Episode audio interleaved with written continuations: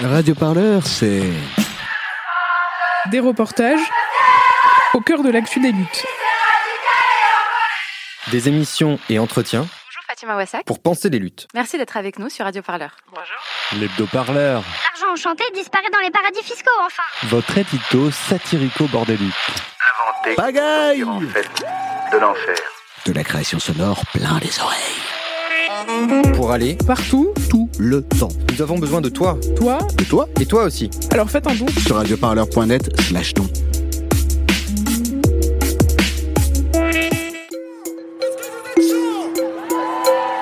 Radio Parleur, le son de toutes les luttes. Vous écoutez un entretien de Radio Parleur, le son de toutes les luttes.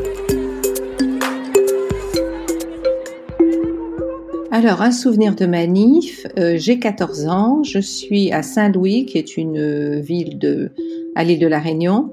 Il y a un grand meeting de la réaction euh, euh, pro- pro-coloniale. Et je suis, il y a des milliers de personnes et je suis là et la police va attaquer les CRS, les gardes mobiles. Et je me, je course complètement.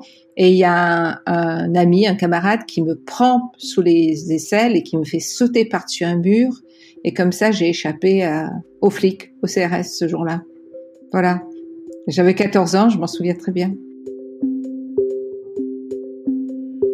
Penseuse féministe et antiraciste, présidente de l'association Décoloniser les arts, autrice de nombreux ouvrages et articles sur l'esclavage colonial, le féminisme et les arts. Elle publie aux éditions La Fabrique un livre intitulé Une théorie féministe de la violence, dont le sous-titre est Pour une politique antiraciste de la protection. Radio Parleur, le son de toutes les luttes. Bonjour Françoise Vergès. Bonjour.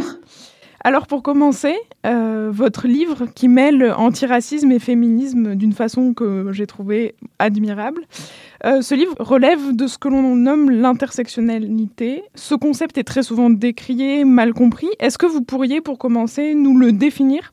Selon comment vous, vous l'entendez? Ça pourrait se définir très simplement, c'est qu'on n'est jamais simplement une femme, par, par exemple, et qu'on va être une travailleuse noire, euh, euh, femme célibataire, et que toutes ces, c'est pas que on fait euh, comme ça, comment dire, on aligne des termes, c'est que chacune euh, de ces euh, situations est rendue par la société, par le système économique et social et raciste tel qu'il est, un handicap.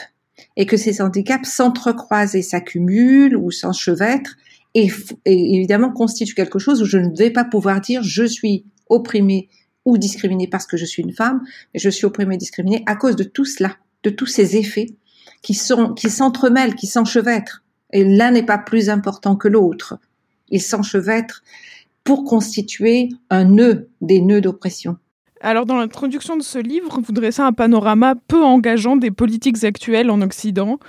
Président néoconservateur et populiste, capitalisme galopant, euh, racisme grandissant. Et cela se fait au détriment des femmes. Par exemple, en Pologne, qui interdit désormais euh, quasi euh, totalement l'avortement.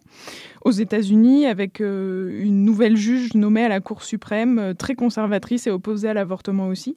Pourquoi prendre ce point de départ des présidents et d'une situation politique occidentale? Pourquoi, pourquoi ce point de départ-là? Oui, c'est une question importante. Euh, on pourrait dire d'ailleurs occidentale, mais aussi leurs complices hein, dans le Sud global. On peut penser à Modi en Inde ou Bolsonaro au Brésil. Mais la question que vous posez, c'est euh, comment comprendre ce déchaînement? Il y a toujours eu des violences contre les femmes, ce n'est absolument pas nouveau. Mais que signifie cet incroyable déchaînement? Et l'arrivée au pouvoir d'hommes aussi virilistes, aussi euh, qui qui euh, démontrent, enfin qui mettent en, en- en avant un patriarcalisme aussi euh, vulgaire et violent, aussi brutal. Euh, il y a quand même, on est au 21e siècle, on aurait pu penser que des choses euh, avancées du côté, en tout cas évidemment, de ces relations, et on voit qu'au contraire, une, incroyable contre-révolution qui, je pense, est la réponse aux avancées et aux luttes féministes très radicales euh, des féminismes de libération qui sont dans, dans le monde. Euh, donc ça m'importait de commencer euh, et, et parce que ça pose aussi la question de ce qu'on appelle aujourd'hui la démocratie libérale, dans tout ce qu'elle a, de, en fait, dans les limites qu'elle montre, euh, puisqu'elle est très souvent au service euh, d'un néolibéralisme dévastateur. La violence, effectivement, elle est au cœur de l'ouvrage que vous signez. Dès le début, vous rappelez les combats en cours contre les violences sexistes et sexuelles.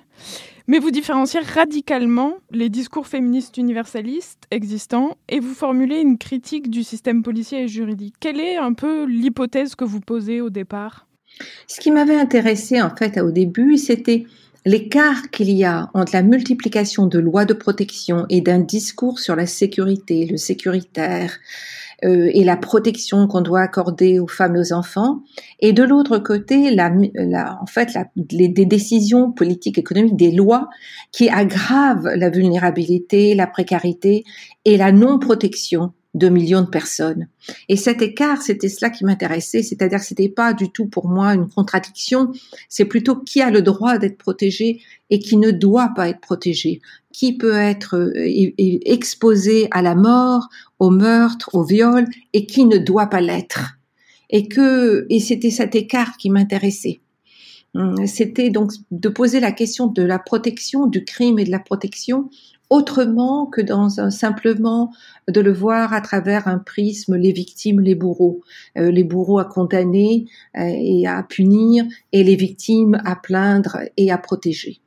Donc c'était une question assez difficile hein, parce qu'on pourrait penser tout de suite à des réponses trop trop faciles, mais c'est ce que j'ai essayé en tout cas d'aborder dans ce dans ce livre. Vous avez des mots assez euh, durs envers le féminisme universaliste, euh, tel qu'on le connaît en France notamment et dans les pays euh, du Nord, de l'Occident.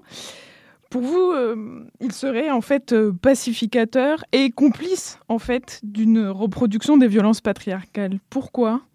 Il est complice parce que justement il va soutenir des politiques carcérales ou des politiques de surveillance et des contrôles qui ne font que renforcer le pouvoir punitif. Euh, on voit bien, c'est pas parce qu'on va mettre des millions d'hommes en prison que la violence s'atténue. Ça n'est jamais arrivé, ça n'arrivera pas. Euh, on, voit bien, c'est parce qu'on met plein de polices militarisées dans les rues qu'on se sent plus en sécurité. Bien au contraire, on voit absolument constamment euh, la violence. Donc, ce féminisme qui continue à soutenir un État de plus en plus qui, qui, policier, d'une police totalement militarisée, se, se fait finalement complice euh, de cette violence, même si ce féminisme prétend vouloir euh, protéger, vouloir euh, justement atténuer la violence. On ne peut pas demander à un État qui est lui-même soit le serviteur du néolibéralisme, soit lui-même reproduit la surveillance, le contrôle, la violence, on ne peut pas lui demander d'être le protecteur. Parce que ça serait comme de demander à une, comment dire, à, un belé, comment on dit en français, à quelqu'un qui un violent, de, protéger. Il, ce violent exercera peut-être la violence, va peut-être tuer ou frapper quelqu'un qui nous menacerait, mais en cela, pour moi, ce n'est pas du tout d'apporter quelque chose qui va apaiser les choses. C'est la, loi du, j'appelle, j'en appelle au plus fort pour frapper sur le plus faible. Et je ne vois pas en quoi ça serait une politique euh, de, féministe. Oui, en fait, finalement, en cherchant à neutraliser la violence de quelques hommes, on s'empêche peut-être de s'attaquer aux structures qui fabriquent la violence? On s'empêche de, s'attaquer à ces structures, de se demander aussi quelles peuvent être les formes d'autodéfense. Je ne suis pas du tout contre le fait que de temps en temps, il faut un peu donner un coup de poing ou frapper à la tête. Mais c'est, oui, c'est vraiment ne pas s'intéresser aux structures. Je suis quand même frappée par l'incroyable déploiement de violence et d'une violence qui s'accentue puisqu'elle s'accompagne aussi de phénomènes euh, provoqués par, euh, par cette économie, ce qu'on appelle euh, l'anthropocène ou la crise climatique, comme on veut l'appeler. Il y a vraiment, je suis, je suis frappée, je le dis encore, par au moment où il y a des, incroyablement de découvertes scientifiques, technologiques, médicales, euh, et de l'autre côté, un incroyable violence. C'est-à-dire que, par exemple, très simplement, hein, très très concrètement, euh, des millions de personnes qui n'ont pas accès à de l'eau potable, euh, une mortalité de femmes en couche encore très très élevée, un viol, le viol comme absolument exercice de, la domination pratiquement quotidienne. Et, cela, c'est quand même frappant. On ne peut pas continuer à penser que ça va s'arranger euh, euh, en faisant la morale ou en exigeant euh, de, l'État qu'il protège.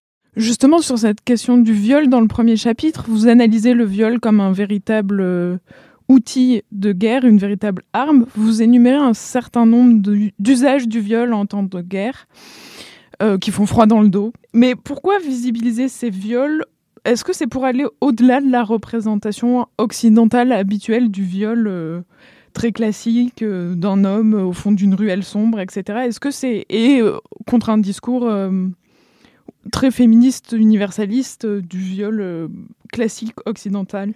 Oui, je, vous, posez bien la question, c'est-à-dire le viol comme crime individuel, qui évidemment est absolument horrible, hein, c'est pas ça la question, mais je suis évidemment quelqu'un qui est intéressé par ce qui s'est passé dans, dans, ce qu'on appelait le tiers-monde et ce qu'on appelle le Sud, ou dans ce qui est même en Europe contre les, les classes opprimées, le viol comme, pas simplement, oui, comme absolument expression systématique, systématique de la domination mais de manière absolument euh, répandue, euh, même euh, pas seulement euh, presque de forcer des hommes à l'accomplir. On le voit par exemple dans la, pendant la guerre d'Algérie, selon les témoignages de certains appelés, d'être poussés par les officiers à le faire.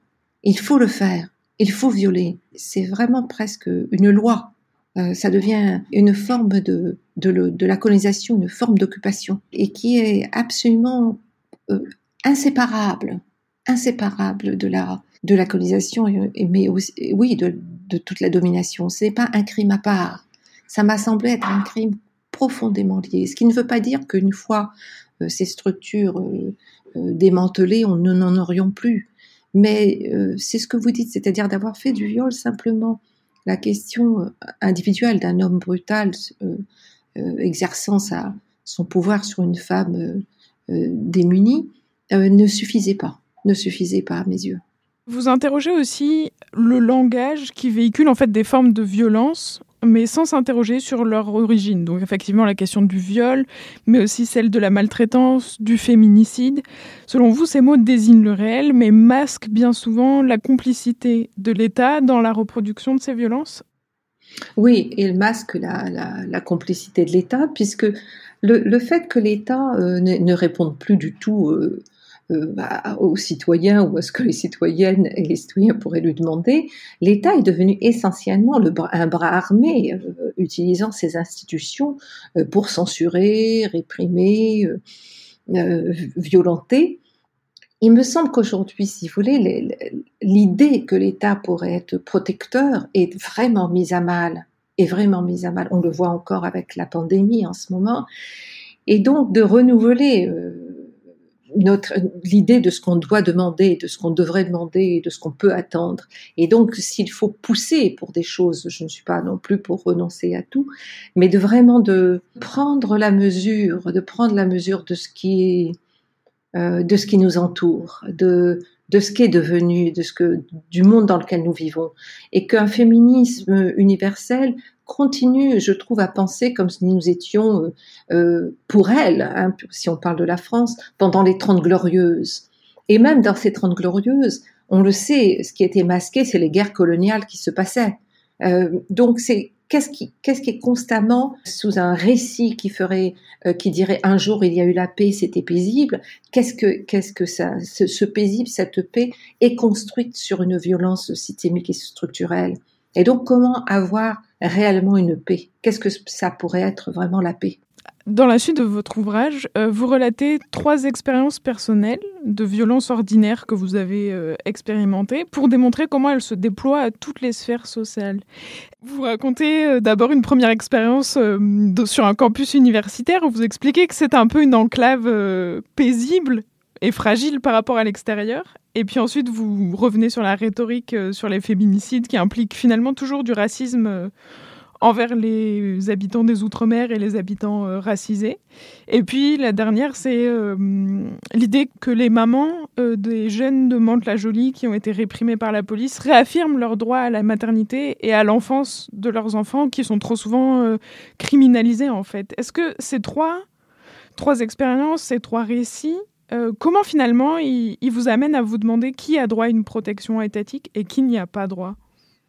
Euh, Brown University, c'était vraiment une expérience intéressante, cette, ce campus tellement paisible, tellement beau comme peuvent être les campus aux États-Unis, euh, plein de fleurs, vraiment un endroit un petit bien protégé, avec une, une accumulation de, formes de protection, d'appels euh, à la police ou à des services pour protéger. Et donc le sentiment d'être vraiment, vraiment tout à fait libre de se promener.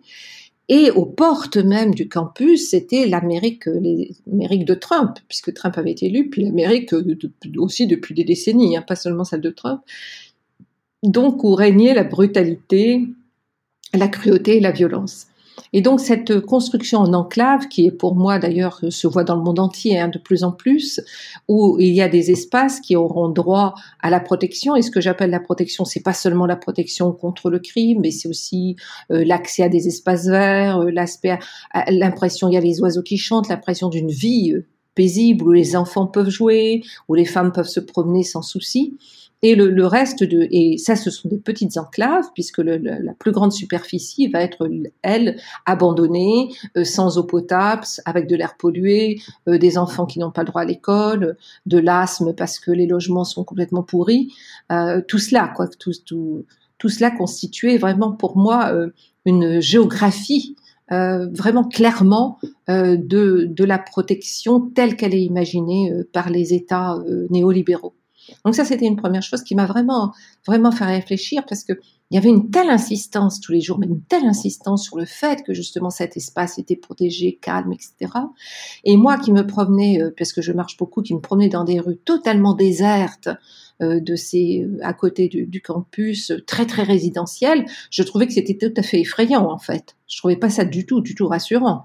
Euh, si je croisais quelqu'un, tout d'un coup j'avais l'impression d'être dans un film, vous savez où il y a les morts vivants, puis tout d'un coup il y a il y a un être humain qui apparaît, vous savez pas si c'est un mort vivant ou si c'est un vivant tellement c'est désert.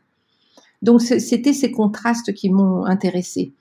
Ensuite, effectivement, sur le féminicide, je, reviens sur tous les débats qui ont eu lieu quand même à, un moment donné dans des mouvements féministes, notamment surtout en Italie, euh, dans un mouvement euh, féministe italien très politisé, sur euh, mais qu'est-ce qui que le lien entre le meurtre d'une femme et toute l'histoire coloniale et la construction d'un homme noir dangereux par nature ou de l'homme arabe sur, sursexualisé et dangereux aussi par nature, on ne pouvait pas euh, le mettre de côté, on ne pouvait pas mettre cette histoire de côté. Il y avait quelque chose, c'était traversé, la pensée de la sécurité des femmes est traversée par l'histoire esclavagiste et coloniale, encore aujourd'hui. Donc il fallait en tenir compte, on doit en tenir compte. On ne peut pas, on ne vit pas dans un monde neutre où tout était absolument, où les gens seraient, voilà, il y aurait des hommes et des femmes et tout le monde, il y aurait un, un, une masse d'hommes et une masse de femmes. Donc il faut absolument euh, tenir compte de ça et tenir compte de ce que l'on voit euh, tous les jours. Et le troisième exemple, les mères euh, des jeunes du Mantois, ce que j'ai trouvé vraiment extrêmement important, c'est que ces femmes euh, prennent l'initiative donc non seulement évidemment de, protéger euh, leurs, euh, leurs enfants, mais de parler et d'expliquer en quoi cette protection n'est pas la protection maternante dans le rôle maternel tel que le veut l'État patriarcal soumis au père et qui protège les enfants, mais de, mères comme de sujets et, et, qui, et qui disent, si vous voulez, à travers cela, qu'il y a des enfants qui n'ont pas le droit d'être protégés, qui n'ont pas le droit à l'enfance. Et c'est là que moi, ça me fait tirer le fil sur toute, en fait, une, toute une enfance qui n'a pas le droit à l'enfance. Il y a des tas d'enfants qui n'ont pas le droit à l'enfance, ce qu'on appelle l'enfance, c'est-à-dire toute cette psychologie aussi qui s'est développée, le droit de, à la curiosité, à développer sa curiosité, avoir des jouets éducatifs, en fait, tout ce qu'il y a, toute cette surenchère, mais importante aussi, hein, d'ailleurs, hein, il y a des choses très importantes sur tout un développement de la psychologie de l'enfant, et que d'ailleurs l'enfance recule, comme on le sait, hein, puisqu'il y a des siècles où les enfants à 12 ans, ils commençaient à travailler, et à côté de cela, des enfants qui sont mis à genoux menacés par des policiers qui font quatre fois leur, euh, leur, taille et leur euh, et, qui sont quand même voilà des adultes qui sont menacés par des adultes qui sont armés, qui sont surarmés et qui les humilient. Et pour moi, c'est une image absolument euh, parlante de ce que ces enfants sont criminalisés et qu'on ne leur on ne leur accorde rien de ce que on accorde ailleurs à des enfants de la bourgeoisie blanche, à ce qu'on appelle des enfants éduqués. Et cela, pour moi, c'est vraiment au cœur euh, d'une des violences de l'État. Et je trouvais que ces mères, donc euh, ces mamans euh, du Mantois, exprimaient très clairement dans leur, dans leur texte et dans leur pratique. Dans leur pratique où, justement, ça me faisait, si vous voulez, ça, pour moi, historiquement, c'est relié aussi au mouvement des mères de la place de Mai, euh, à, ces femmes qui, dans, dans des situations, euh, redonnent à, à, à, la position maternelle, et pas non de maman, de mère au sens patriarcal, une position, euh, une position active, euh, d'actrice euh, dans le dans l'espace public. Vous enchaînez ensuite sur l'idée que le capitalisme se dote aussi en Occident d'un fémo-impérialisme ou d'un impérialisme euh, féministe, c'est-à-dire qu'en Afrique, par exemple, les discours féministes euh, sont utilisés, euh, notamment par notre président Emmanuel Macron, pour intégrer les femmes africaines dans le système économique occidental. Comment se construit cette dynamique? C'est un peu ce que vous expliquiez au début, sur les démocraties libérales, en fait, mais comment se construit cette dynamique d'intégrer des femmes dans un système qui, les broie et qui les détruit progressivement? Oui, je pense que je reviens toujours un peu à cette phrase de Frantz Fanon euh, quand il résume la politique coloniale française en Algérie ayez les femmes et le reste suivra, où il montre comment. Euh, mais alors, je trouve que si vous voulez, c'était quand même moins, moins fort hein, sous la colonisation. Euh, quoi qu'on dise, hein, y a, les, les, féministes ne jouent pas un si grand rôle. Euh, on leur donne pas un rôle très très important. Euh, L'État ne, ne, trouve pas, mais elles ont trouvé ce rôle beaucoup plus aujourd'hui et elles ont pu. le genre est devenu une notion obligatoire dans tout programme de développement, dans tout programme qui s'adresse à l'Afrique ou à l'Asie ou aux Amériques du Sud et centrales. Et il y a euh, là-dedans le désir d'intégrer les femmes dans la dans, dans le champ euh, économique néolibéral. Euh, il y a des fondations, enfin il y a des la Banque mondiale ou d'autres qui qui disent que ce sont les femmes qui sont les consommateurs donc consommatrices, mais consommateurs au sens donc de la personne de demain, et que celles d'Afrique vont constituer un énorme marché, et que dans, dans une pensée genrée, très genrée, binaire, les hommes de ces continents, de ces pays, sont considérés comme quelque chose, comme en fait étant des personnes arriérées qui ne travaillent pas, euh, donc qui sont même euh, qui sont machistes, qui sont des patriarches, alors que les femmes représentent le futur et l'avenir et qu'il est qu'il faut donc les associer au développement financier et économique du néolibéralisme, en faire des agents, en faire des actrices euh, subalternes sans doute, mais quand même. Et, ça, ça m'intéresse beaucoup parce que ça c'est beaucoup plus développé. C'est, je, le redis, hein, c'est, pas, il n'y a pas un très grand rôle pour le, au féminisme pendant au 19e siècle pour, pour la colonisation, même s'il y a des féministes qui sont pour. Mais là, c'est vraiment frappant. Et le fémonationalisme, c'est ça c'est de, s'engager dans les programmes de développement, dans les programmes d'intégration, d'assimilation euh, des femmes du Sud dans le, grand, dans le marché, d'en faire des, auto-entrepreneurs, euh, des, consommatrices, et donc de pacifier à travers ça, de pacifier la société, euh, pour leur faire adhérer euh, à quelque chose et en leur montrant que leur propre société ne va pas leur donner ça, que leur propre société est arriérée, que leur propre société est en sexiste et patriarcale, seul l'Occident et seul ce fémo-nationalisme leur ouvre la porte d'une autonomie, d'une autonomie sociale, culturelle et financière. C'est un, c'est un discours très malin, hein, il ne faut pas non plus euh, sous-estimer. Hein. Euh, parce que euh, il y a y a quelque chose hein, parfois il y a, y a une, certaine autonomie qui peut être acquise. Et euh, et compte tenu aussi du machisme ambiant on peut on peut comprendre. Mais qui dont l'objectif est vraiment la pacification et la neutralisation. Parce que dans le même temps des femmes qui luttent des luttes féministes mais anticapitalistes et antiracistes elles elles sont ciblées par la répression euh, ce qu'on voit dans le meurtre de, femmes militantes, euh, environnementalistes, dans, le Sud global, euh, dans le meurtre de, lesbiennes, dans le meurtre de, femmes trans, de, femmes travailleuses du sexe, même de femmes d'élus comme Marielle Franco. donc cette, pacification, elle est offerte à la condition que les femmes acceptent les normes par lesquelles euh, elles sont admises dans ce marché.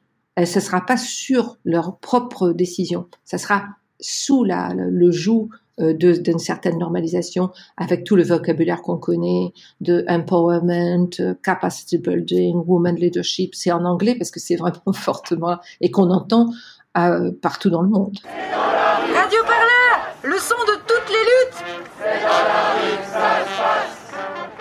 Justement, cette, euh, euh, envie, euh, cet effort de pacification que font les démocraties libérales, ça se retrouve un peu dans l'idée d'un féminisme punitif qui prône civilité, qui prône une certaine respectabilité. Et vous, vous dites dans votre livre que ce féminisme punitif est une impasse. Pourquoi? Il est une impasse parce qu'il y a aussi une certaine politique de respectabilité qui est une impasse, qui est une impasse tant que la société est aussi genrée, raciste, normée. Euh, si vous voulez, la, respectabilité, moi, je, je, je, je, la vois, je la connais un peu en étant euh, de l'île de la Réunion, c'est-à-dire vous, vous êtes accepté si vous parlez en baissant la tête, euh, très poliment, dans le, dans, la, dans le vocabulaire de l'autre, du maître, de, de, du puissant, euh, que vous souriez quand il faut sourire, que vous souriez à ces blagues racistes et sexistes, que vous ne dites pas grand-chose, que vous restez à votre place, comme on dit dès que vous euh, refusez cela, vous êtes puni. C'est la punition. Ce sont les discriminations. Et donc, c'est, c'est, c'est pas nécessairement, euh, tout cela se fait en douceur, je pourrais dire soft, hein, en douceur, c'est-à-dire c'est pas nécessairement pas, ces normes ne sont pas tellement dites, mais elles sont quand même fortement formulées. Et euh, un des sentiments très forts quand les personnes qui vous parlent de la discrimination, c'est l'humiliation qui est ressenti. C'est pas nécessairement le fait de euh, d'être frappé ou d'être euh, oui d'être victime de violence. C'est dans la constante répétition que finalement euh, vous allez pour pour être pour être admis, il faut que vous alliez selon ces, euh, ces, normes. Et donc le féminisme punitif qui demande d'une certaine respectabilité, qui demande une certaine façon de parler, est une impasse.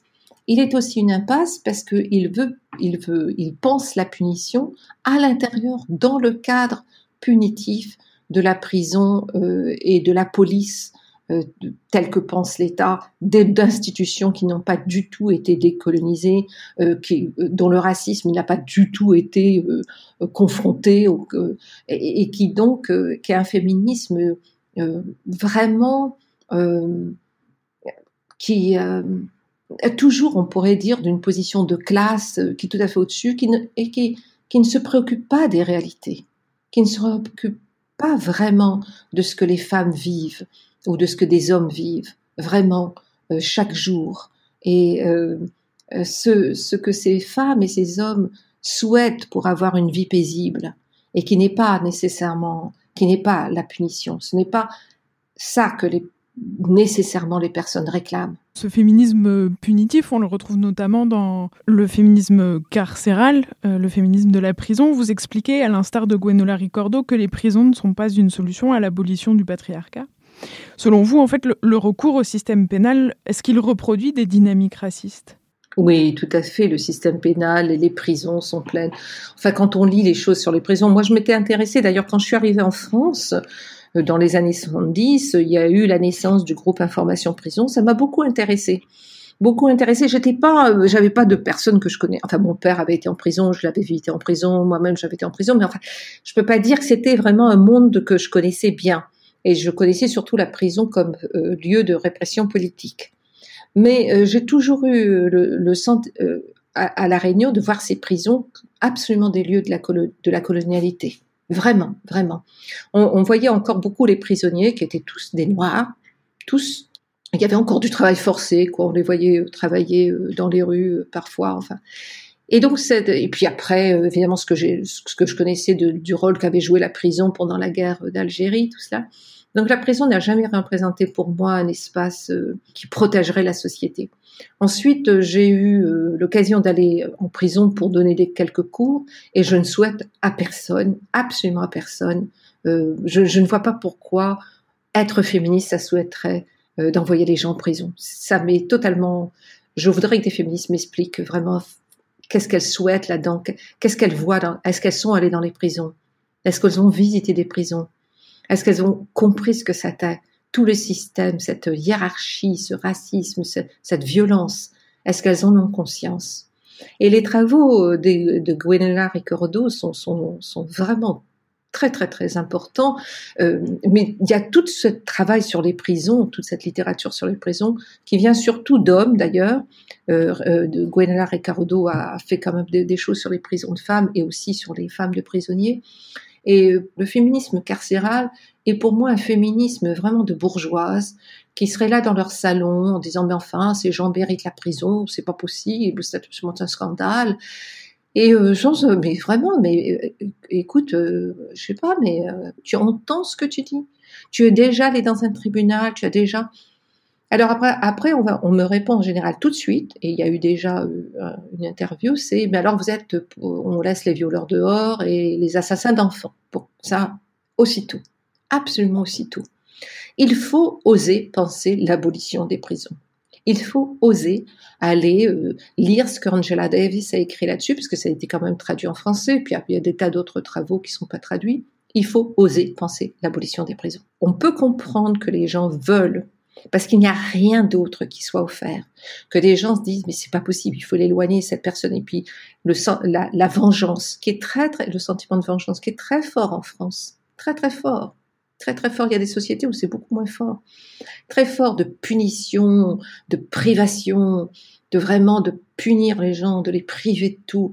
Et je trouve qu'on devrait avoir l'audace de penser autrement. Le féminisme carcéral est une pensée paresseuse, si je peux me permettre. Est-ce que, du coup, le, féminisme abolitionniste, au regard de la prostitution et du travail du sexe, est-ce que ça aussi, c'est une pensée un peu paresseuse? Oui, c'est un, une pensée un peu paresseuse. C'était bon. Je, y a, je sais qu'il y a des, des abolitionnistes du travail du sexe qui ne sont pas aussi euh, aussi bornés, hein. mais il y a un abolitionnisme, oui, un féminisme abolitionniste qui est totalement mais limité, euh, qui ne voit aussi que les femmes que comme des victimes, qui ne va vous parler que de, de choses euh, absolument évidemment terribles et qui ne va pas du tout écouter celles et ceux qui se regroupent et qui travaillent pour que les cours soient comme un travail, qu'il y ait donc des protections médicales, qu'il y ait des que ces, ces, personnes puissent vivre de leur travail. C'est peut, peut-être très difficile à comprendre pour des tas de personnes, mais il faut le comprendre. Et quand il y a une travailleuse du sexe qui vous dit mais en quoi ce que je fais est pire euh, qu'une femme qui travaille dans des ateliers, euh, qui fout en l'air ses poumons en un rien de temps, euh, dont, où elle a les genoux complètement pétés en un rien de temps, les trucs, et qui, quand elle sera à la retraite, elle pourra même plus bouger tellement elle sera malade et qu'elle aura les poumons complètement crassés. Je pense que c'est une question tout à fait, tout à fait justifiée. Et puis, il n'y a, pas de, raison de ne pas se la poser. Et puis, oui, c'est un, abolitionnisme punitif aussi. C'est un abolitionnisme punitif qui aussi ne prend pas en compte euh, certains aspects du travail du sexe euh, euh, dont les travailleurs et travailleuses parlent très bien d'ailleurs, hein, que c'est aussi il y a une dimension de soin, de prendre soin de personnes, de leur solitude, de leurs besoins, et que la société ne veut pas voir, que la société rejette, parce que tout de suite, euh, ce qui vient en tête, euh, ce sont des choses terribles, avec des perversions horribles, mais c'est... Euh, écoutons, écoutons les travailleuses et travailleurs du sexe, écoutons-les, et ne parlons pas à leur place. Un autre volet de ce féminisme punitif, mais aussi en fait de cet état répressif, c'est l'idée d'un espace public qui serait aussi un enjeu de, protection. Est-ce qu'il ne faudrait pas euh, faire disparaître les pauvres, les personnes racisées pour, euh, pour assurer une tranquillité apparente? C'est ce que souhaite l'État, mais est-ce que c'est cette euh, solution-là euh, que prône aussi le féminisme universaliste euh, français, notamment? D'une certaine manière, moi j'ai trouvé par exemple la loi sur le harcèlement sexuel dans la rue, mais complètement délirant, quoi, d'une certaine manière. Des rues propres, mais les rues propres, ça repose sur quoi? Mais de toute façon, la ville, la ville, elle est inhospitalière aux migrants, aux réfugiés, aux pauvres, aux personnes handicapées, aux travailleuses de sexe, aux femmes, aux personnes âgées, aux enfants. Et ce sont des villes faites pour des hommes en pleine santé, là, euh, je sais pas, qui courent avec leur Rolex au poignet. C'est vraiment, c'est vraiment nous, nous raconter, euh, nous prendre pour des, imbéciles de nous parler de, villes. ce sont des villes dont il faut repenser tout, l'espace pour qu'il soit, pour que, cet espace soit accueillant, hospitalier l'inhospitalité est plutôt la marque euh, des villes en France, si on parle de la France, on pourrait parler d'ailleurs. Et donc euh, oui, ce féminisme qui veut des rues propres, larges, avec de l'éclairage, c'est toujours vu par le petit bout de la lorgnette, si je peux, si je peux permettre. Il y a des tas d'autres choses pour qu'une ville soit hospitalière et qu'elle soit, ou que les, et que les personnes qui circulent se sentent en sécurité, sentent qu'elles peuvent euh, obtenir de l'aide, une main, euh, une main qui secourt, un verre d'eau, utiliser des toilettes quand c'est nécessaire et où les, les, bars ne vous les refusent pas parce qu'il faut que vous soyez cliente. En fait, toutes ces petites choses qui ont l'air absolument banales et qui construisent un environnement hostile.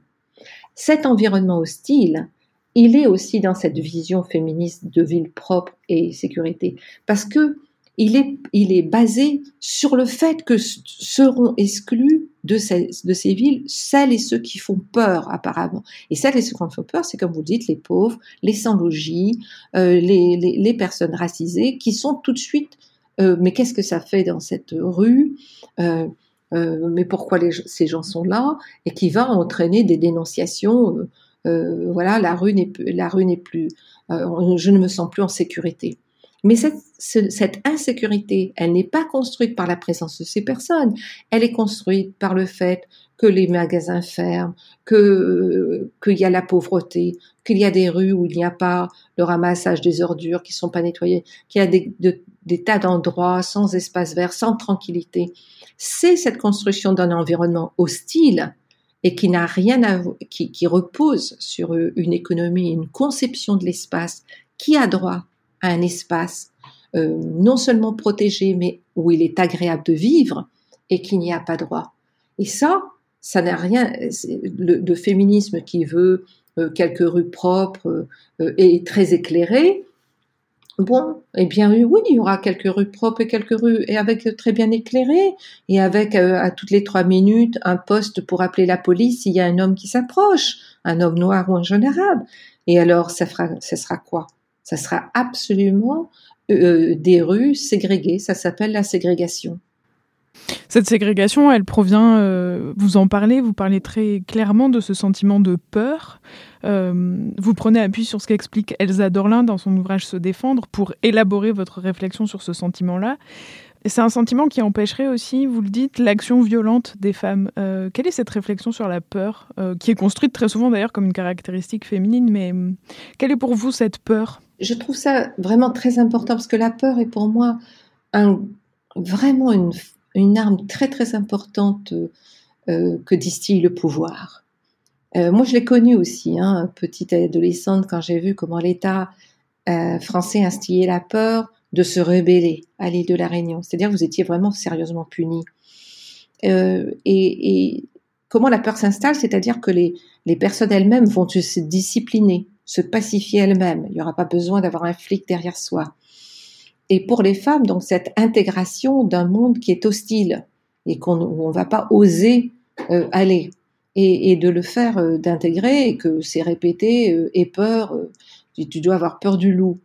Et euh, il faut, euh, oui, se réapproprier l'espace, se réapproprier et chasser cette peur, euh, chasser cette peur, ne pas ne pas, comment dire, malheureusement le monde tel qu'il est, moi je, je, sais que, enfin, je, évidemment je dis ça, mais j'ai toujours, toujours été attentive. Je ne suis pas, comment dire, je n'ai pas voulu tester euh, les limites normées euh, qu'impose la société. J'ai pas toujours voulu euh, les tester parce qu'il y a des moments où je me suis dit bon, il vaut mieux euh, bah, tant pis, il faut pas, il est 4 heures du matin, là, il vaut mieux pas que je sorte. Donc, je vais rester là, euh, je vais rester, euh, je sais pas, dans le dancing où je suis, jusqu'à 7 heures du matin, euh, je vais attendre.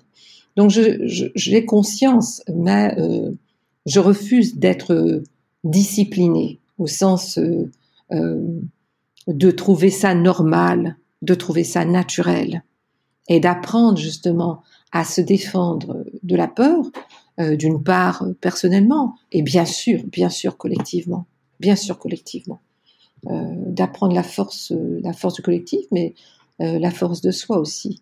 Il faut ni sous-estimer l'ennemi, ni le surestimer.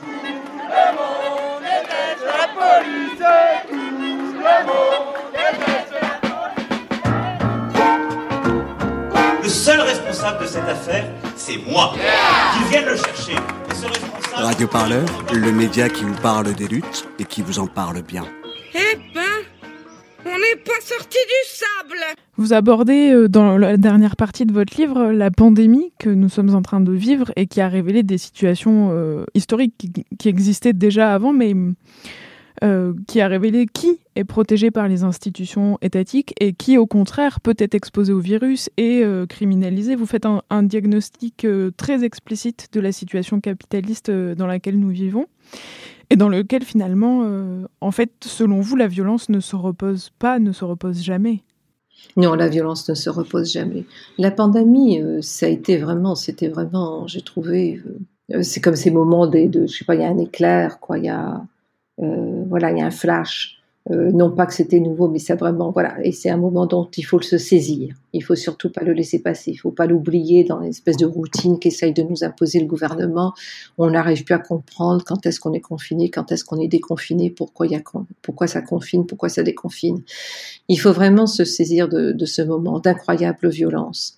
Tout a été euh, incroyablement violent. Le terme des essentiels, le terme Bon, la, bon, je ne vais pas parler de l'aspect euh, médical, mais la manière dont, on, euh, dont oui, euh, la, question de, de, de, ces métiers essentiels, de qui euh, pouvait parler euh, sans fin de ce que ça avait, lui, avait permis de relire euh, le 25e tome de Marcel Proust et de regarder les cerisiers en fleurs. Non pas que je sois contre, hein, je trouve ça très agréable, euh, bon, pas nécessairement de relire le 25e tome, la 25e fois Marcel Proust, mais bon. Mais, euh, c'était euh, cette violence sourde, c'était ce qu'on appelle violence sourde en français. C'est-à-dire, il y a la violence, vraiment celle qui est là, mais je m'intéresse aussi beaucoup à cette violence qui s'instille, qui, qui se glisse. C'est comme un, on pourrait dire un, un brouillard parfois. C'est-à-dire, c'est pas, c'est pas solide euh, mais ça s'insinue, ça devient, ça rentre dans l'air que l'on respire et qui devient justement irrespirable. Et cette euh, et, c'est vraiment euh, la pandémie a permis au gouvernement de, ré, de, rétablir, de remettre en, circulation des peurs. peur, bon, il y a eu la peur des Chinois, c'était la, la peur des Chinois, la peur des autres, hein, puisque la distanciation physique, que les autres sont, dangereux, menaçants, hum, la peur de la crise qui va nous faire travailler ou pas faire travailler, ou qui, si on le sait, on n'aura plus de travail, euh, bah nous, euh, nous rend anxieux, angoissés, stressés, et que finalement, euh, euh, bah, il faut sauver sa peau.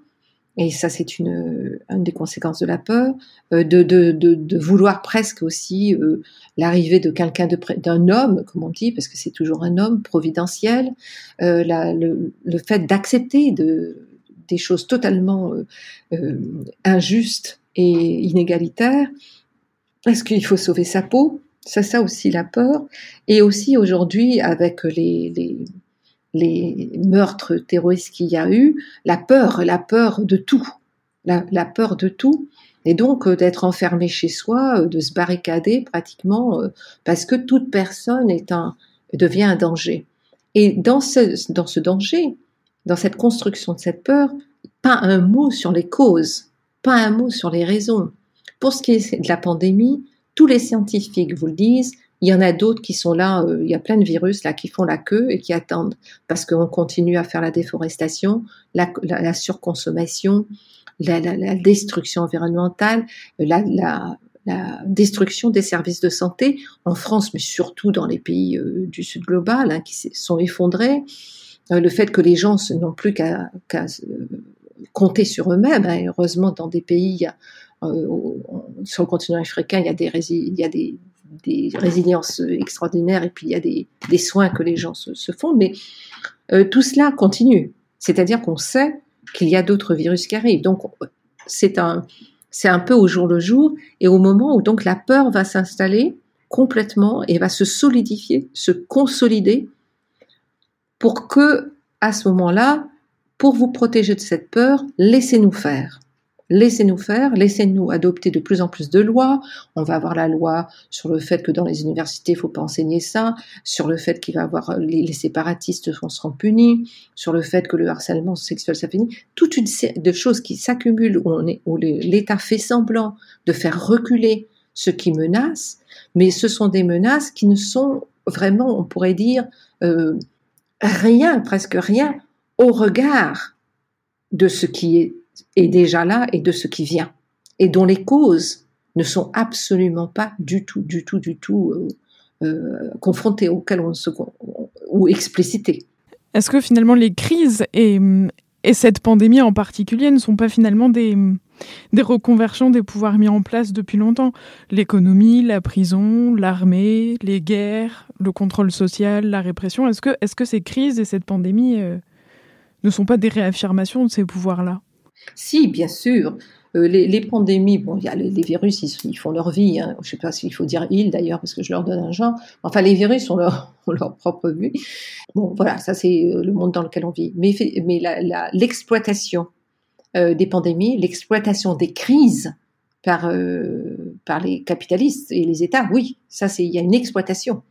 Euh, quand, je, dis il faut jamais laisser euh, passer une crise, l'opportunité d'une crise, euh, par, parce que on l'a bien vu même pour cette pandémie, très tôt certains des grands capitalistes se sont dit bon, alors peut-être que même si les grandes compagnies aériennes vont s'effondrer, euh, même s'il y a des tas de choses qui vont disparaître, des grands centres commerciaux vont fermer, quelles sont les opportunités qu'offrent pour des revenus, pour accumuler des richesses Qu'est-ce qu'elle offre? Ah bon, alors on va développer. Ah oui, c'est Alors par exemple, les, tous les trucs euh, technologiques, ok, ça c'est bon.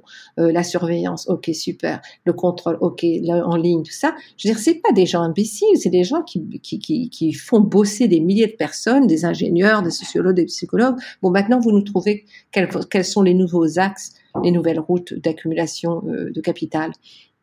Donc c'est un, oui, la, la pandémie et, et puis les États en profitent pour faire passer des lois punitives, des lois de surveillance et de contrôle, pour accentuer le contrôle, pour accentuer la surveillance, pour réduire les libertés, euh, pour réduire les droits. Euh, donc oui, ce sont, ça a toujours été... Euh, euh les pandémies ont à la fois parfois ont permis quelques avancées, ont permis des avancées médicales, mais ont été ont été souvent une source d'opportunités pour les États et les et les grands capitalistes de, euh, de, de, voir comment euh, euh, acquérir plus de pouvoir pour les États et pour les capitalistes, quelles, étaient les nouvelles aires d'accumulation d'accumulation de richesses.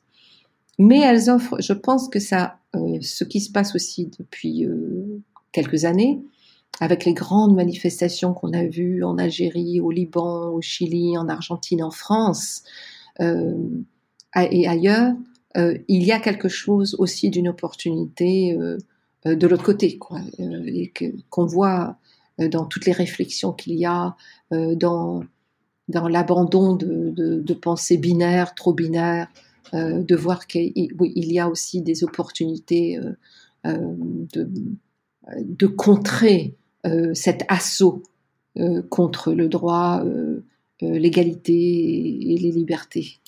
Justement, c'est un peu ce que vous essayez de, discuter à la fin, mais comment imaginer le monde d'après quand le présent est indécent à vivre pour certaines populations? Je pense qu'il faut penser le présent, justement, peut-être. Être moins. Peut-être qu'il faut aussi. Euh, cette histoire de, de, à la pensée euh, à l'occidental, le passé, le présent et l'avenir, puis toujours d'imaginer un avenir radieux, euh, qui a compté aussi pour des théories d'émancipation, et qui fait que le présent, ne le pense pas suffisamment, parce que le présent, finalement, c'est là qu'on est en train de vivre. Hein. C'est celui qu'on vit euh, et qu'on doit préparer. Et c'est ce présent qui prépare le futur. Le futur, il va pas arriver sur rien, il va pas tout d'un coup demain, euh, tiens, les choses vont être autrement. Euh, je suis en train de faire le futur dans mon présent. Donc ce, présent, comment on va le aujourd'hui peser euh, pour que pour, mettre fin, pour entraver euh, cette destruction systémique euh, de, de, de, des vies humaines et de la, vie sur de la vie d'une vie sur Terre. Parce que je ne sais pas si on peut dire euh, de la vie sur Terre parce que l'humanité pourrait disparaître et puis il y aurait toujours une vie, je sais pas laquelle. Moi, il y a eu quand même la planète, elle a existé avant le, avant l'espèce humaine, donc elle pourrait exister encore après. Mais si on veut qu'une humanité persiste, et une autre humanité que celle qui a été euh, euh, construite par la colonisation européenne, hein, puisque elle, elle a été globale, elle a été beaucoup plus que d'autres formes de colonisation. Euh, je, pense que c'est ce présent-là. Et je pense que, si vous voulez, moi, je, trouve que chaque jour, on le voit, euh, de, plus en plus euh, euh, depuis ces dernières années. Il y a eu toutes les pensées de la première étape de la décolonisation, puis des luttes des Black Panther Party ou des luttes de, de révolutionnaires ici et là. Mais je trouve qu'aujourd'hui, grâce aux luttes, à des luttes de féministes, de queer, de gays, de, des indigènes, des peuples indigènes, des peuples autochtones, tout cela, il y a vraiment de nouvelles ouvertures et des choses très très très intéressantes euh, euh, qui s'élaborent.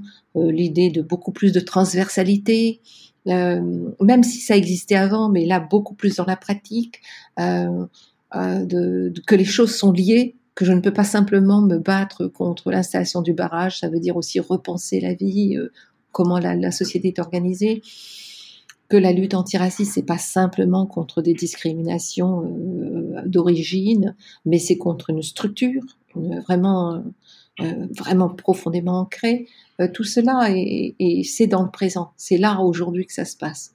Donc je dirais que c'est que le, présent est cet avenir. Vous comparez aussi à la fin, de, à la fin du livre euh, les deux marches féministes de mars 2020, donc juste avant euh, le confinement, euh, une marche féministe antifasciste, anticapitaliste, fortement réprimée le, le, 7 mars au soir, et puis une marche euh, féministe convenable, propre. ouais voilà, propre exactement sur euh, les droits des femmes. Euh, quelles sont un peu leurs différences? Est-ce que c'est l'ennemi auquel euh, ces deux féminismes s'attaquent? Est-ce que c'est euh, ouais, quelles sont un peu les différences de ces féminismes là ben, Celle du 8 mars, bon, c'était, je veux pas la condamner, hein, c'était bien, euh, mais la différence de traitement dans les médias. le fait que celle du 8 mars n'est pas du tout, du tout réprimée, elle est pas, elle est très gentille très tranquillement encadré. Il y a de la, de il y a de la flicage, mais de toute façon maintenant il y a de la flicage tout le temps. Euh, et celle du 7 mars, c'est la, la, différence, elle se situe dans la manière de manifester, dans la colère qu'il y a d'un côté, et dans une autre colère plus ordonnée de celle du 8 mars, plus ordonnée, plus plus respectable, euh, plus propre et euh, celle du 7 d'une colère beaucoup plus âpre, beaucoup plus vive parce que qui est vécue vraiment profondément dans la chair qui, qui est là mais ça suffit, on n'en peut plus, on étouffe. C'est-à-dire c'est contre cette économie de, de l'étouffement des voix, des corps qui est qui est ce, ce, ce néolibéralisme qui d'un côté encourage l'individualisme, euh, la santé du corps, et de l'autre euh, est grossophobe, transphobe, euh, enfin toute, toute une sorte de, euh, comment dire, magnifier un corps, ou même quand, quand d'autres corps sont acceptés, c'est toujours dans le sens d'une marchandisation, d'une commodification, comme disent les Anglais. Et donc le 7 est beaucoup plus, plus proche d'une dire une vérité, c'est toujours un peu problématique, mais plus proche de quelque chose d'âpre, plus réel, si je dirais, plus en lien avec euh, la, terreur douce, si elle peut être douce, parce qu'elle est violente aussi pour les jeunes euh, des classes populaires et les, personnes des classes populaires, mais encore un peu douce pour euh, pour euh, toute une partie de la population française et qui mais qui s'était exprimée contre les gilets jaunes de façon forte et qui là, et, elle est là aussi. C'est-à-dire que quelque chose se dessine d'une partition euh, par l'État entre les manifestations respectables et les manifestations qui, elles, ne le sont pas parce qu'elles ne sont pas rentrées dans les clous, dans le format, dans le cadre, et qui donc, du coup, peuvent être réprimées avec violence. Et justement, là, on voyait donc des, jeunes femmes traînées par les cheveux, euh, euh balancées dans les escaliers du métro. Absolument, il n'y avait pas du tout le côté, euh, ah, les femmes vont être respectées, tout ça. C'était, et donc, quelque chose s'effondre aussi, et je trouve ça, c'est, bien, de la, fausse, comment dire, de la fausse idéologie qui ferait qu'on respecterait plus les femmes, qu'il y aurait moins de violence envers les femmes. L'État a, toujours pu être violent envers les femmes. Euh, je veux dire, historiquement, je parle, on peut parler évidemment des sorcières, mais on peut parler aussi des communardes, ils n'ont pas hésité. On peut parler des femmes algériennes, des femmes kanaks, des femmes en Tahiti, des femmes guadeloupéennes, ils n'ont jamais hésité. Hein. L'État n'a jamais hésité à, frapper quand il fallait frapper. Là, il n'y a, plus de genre, hein. il y a plus. Euh, et ça, c'est ça, je pense que la manifestation du, du 7 mai le montrait très clairement. Dernière question, est-ce que finalement le, le féminisme d'État euh, ne brise-t-il pas la colère des femmes et, que, et, quelle serait la solution euh, C'est une défense autonome qu'il faut mettre en place face à ce féminisme d'État qui nous empêche d'être en colère finalement? Oui, je ne sais pas s'il arrive complètement à briser, mais il, il, il, il essaye de, de, de bâillonner toute cette métaphore en ce moment de ne pas pouvoir respirer, de vouloir respirer, de l'étouffement, du bâillonnement est très important puisque ça va au-delà simplement de bâillonner comme euh, d'étouffer la voix, mais euh, qui est une espèce d'économie de la suffocation. Euh, qui est une économie néolibérale, quoi, qui, est complètement d'entrave. Et ce féminisme, oui, c'est un féminisme, euh, c'est un féminisme qu'on pourrait dire, c'est une police, c'est une forme, une forme de police qui cherche à policer des féminismes beaucoup plus, euh, des révolutionnaires, euh, radicaux, de libération.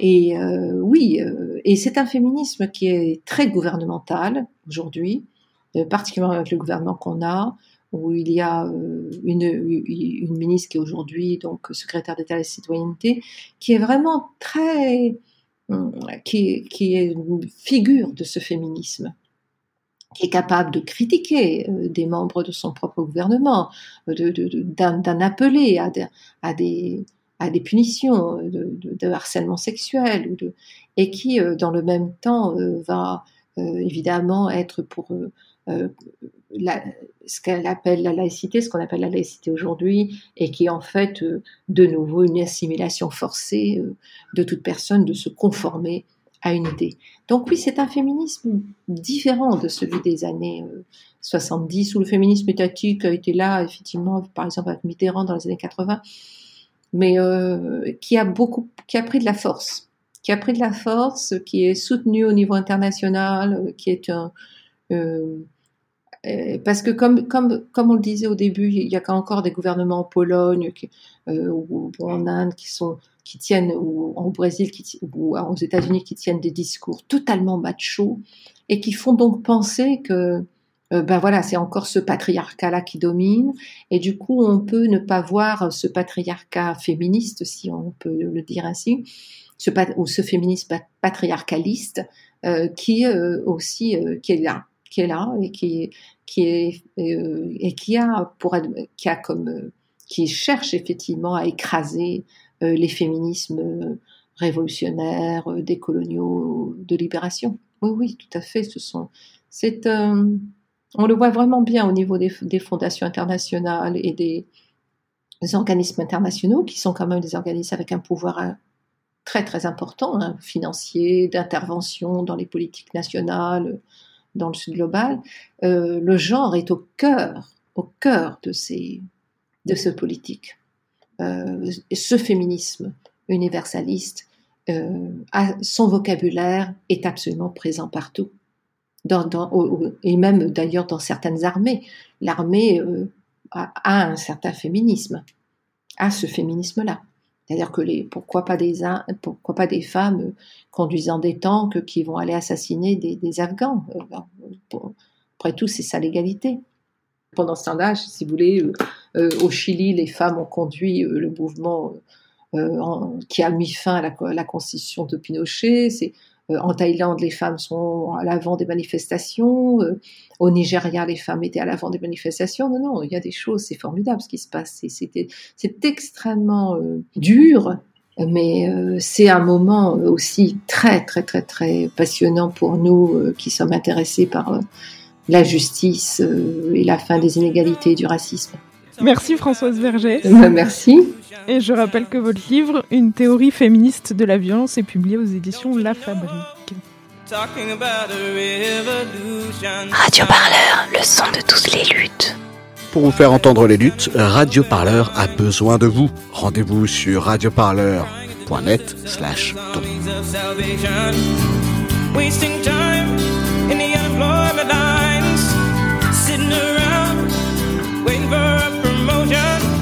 Don't you know? Talking about a revolution sounds.